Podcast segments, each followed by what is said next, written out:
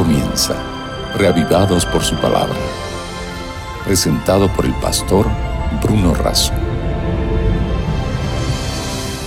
Porque no solo de pan vive el hombre, sino de toda palabra que sale de la boca de Dios. Estas fueron palabras de Jesús. Y son las mismas palabras que necesita expresar nuestro corazón. Por eso, todos los días, nos encontramos para meditar y reflexionar sobre las Sagradas Escrituras. En este maravilloso viaje a lo largo de las páginas de la Biblia, hoy nos detenemos en el capítulo 50 del libro de Isaías. Antes pedimos la bendición de Dios. Señor y Padre nuestro, que el mismo Espíritu que inspiró al profeta Isaías para escribir, nos inspire a nosotros para entender Alimentanos con tu palabra, te lo pido y te lo agradezco en el nombre de Jesús. Amén. El capítulo 50 del libro de Isaías nos presenta por un lado el pecado de Israel y por el otro lado la obediencia del siervo y el canto del siervo. Cuando refiere a la, a la desobediencia y al pecado de Israel, lo hace en estos términos. Así dice el Señor. A la madre de ustedes yo la repudié. ¿Dónde está el acta de divorcio? ¿A cuál de mis acreedores los he vendido? Por causa de sus iniquidades fueron ustedes vendidos. Por las transgresiones de ustedes fue despedida su madre. ¿Por qué no había nadie cuando vine? ¿Por qué nadie respondió cuando llamé? ¿Tan corta es mi mano que no pueda rescatar? ¿Me falta acaso fuerza para liberarlos? Yo seco el mar con una simple reprensión. Yo convierto los ríos en desierto. Por falta de agua sus peces se pudren y se mueren de sed. A los cielos los revisto de tinieblas y los cubro de ceniza. El Señor omnipotente me ha concedido tener una lengua instruida para sostener con mi palabra al fatigado Todas las mañanas me despierta y también me despierta al oído para que escuche como los discípulos. Versículo 5. El Señor omnipotente me ha abierto los oídos, no he sido rebelde ni me he vuelto atrás.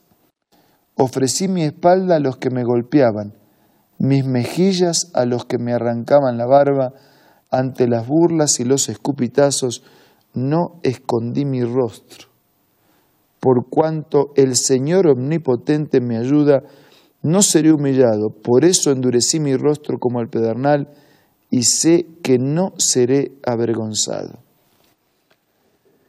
El pecado de Israel habla allí de, un asunto de, repudio, de divorcio, utilizando la figura de una pareja.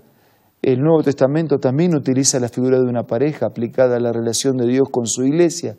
Él es el esposo y la iglesia es la esposa. Y Dios es el, Dios fiel, el esposo fiel. Y sus hijos, su pueblo, su iglesia, a veces con infidelidad devolvemos a la fidelidad de Dios.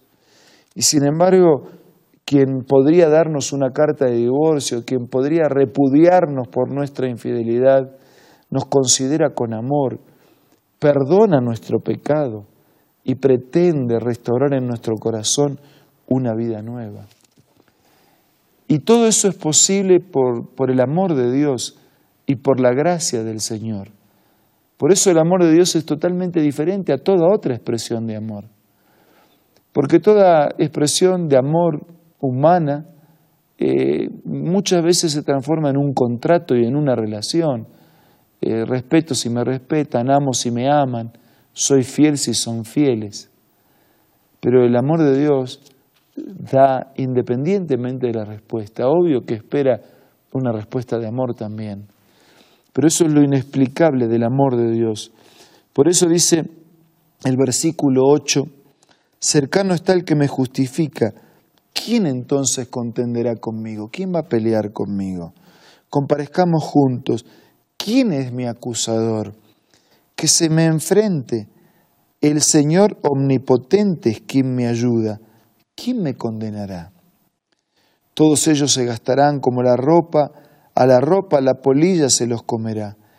¿Quién entre ustedes teme al Señor y obedece la voz de su siervo? Aunque camine en la oscuridad y sin un rayo de luz, que confíe en el nombre del Señor y dependa de su Dios. Versículo 11. Pero ustedes que encienden fuegos y preparan antorchas encendidas, caminen a la luz de su propio fuego y de las antorchas que han encendido. Esto es lo que ustedes recibirán de mi mano. En medio de tormentos quedarán tendidos.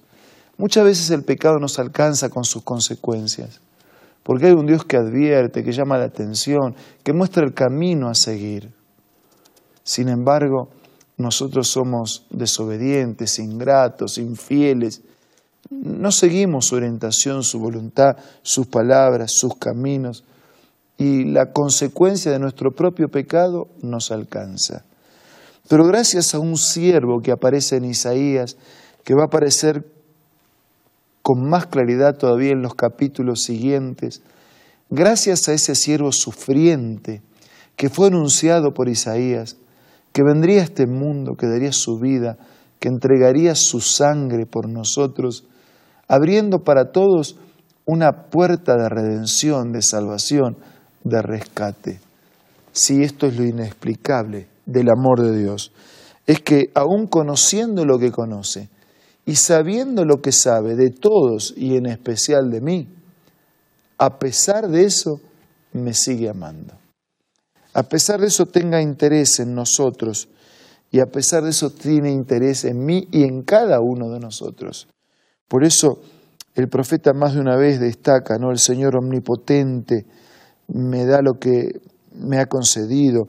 El Señor omnipotente me ha abierto los oídos. El Señor omnipotente me ayuda, por eso no seré humillado.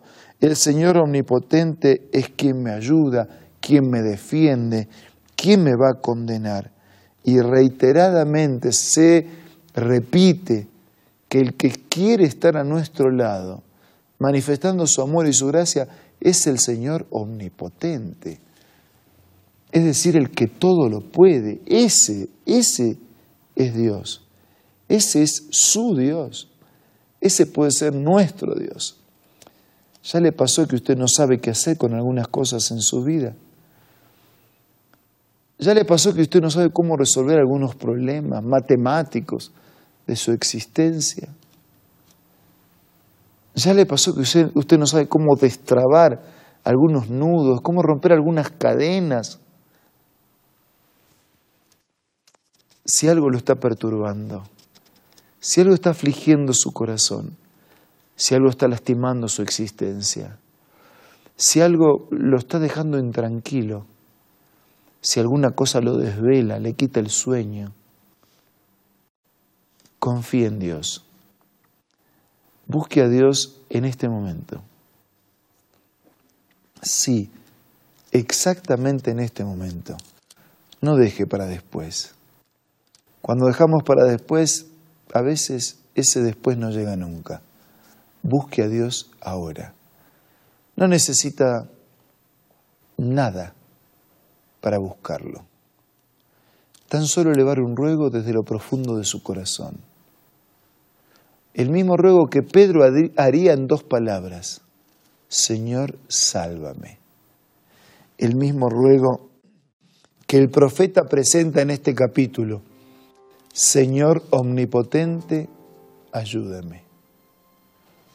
Sí, amigos, recurran a este Dios y Él va a hacer una diferencia en la vida.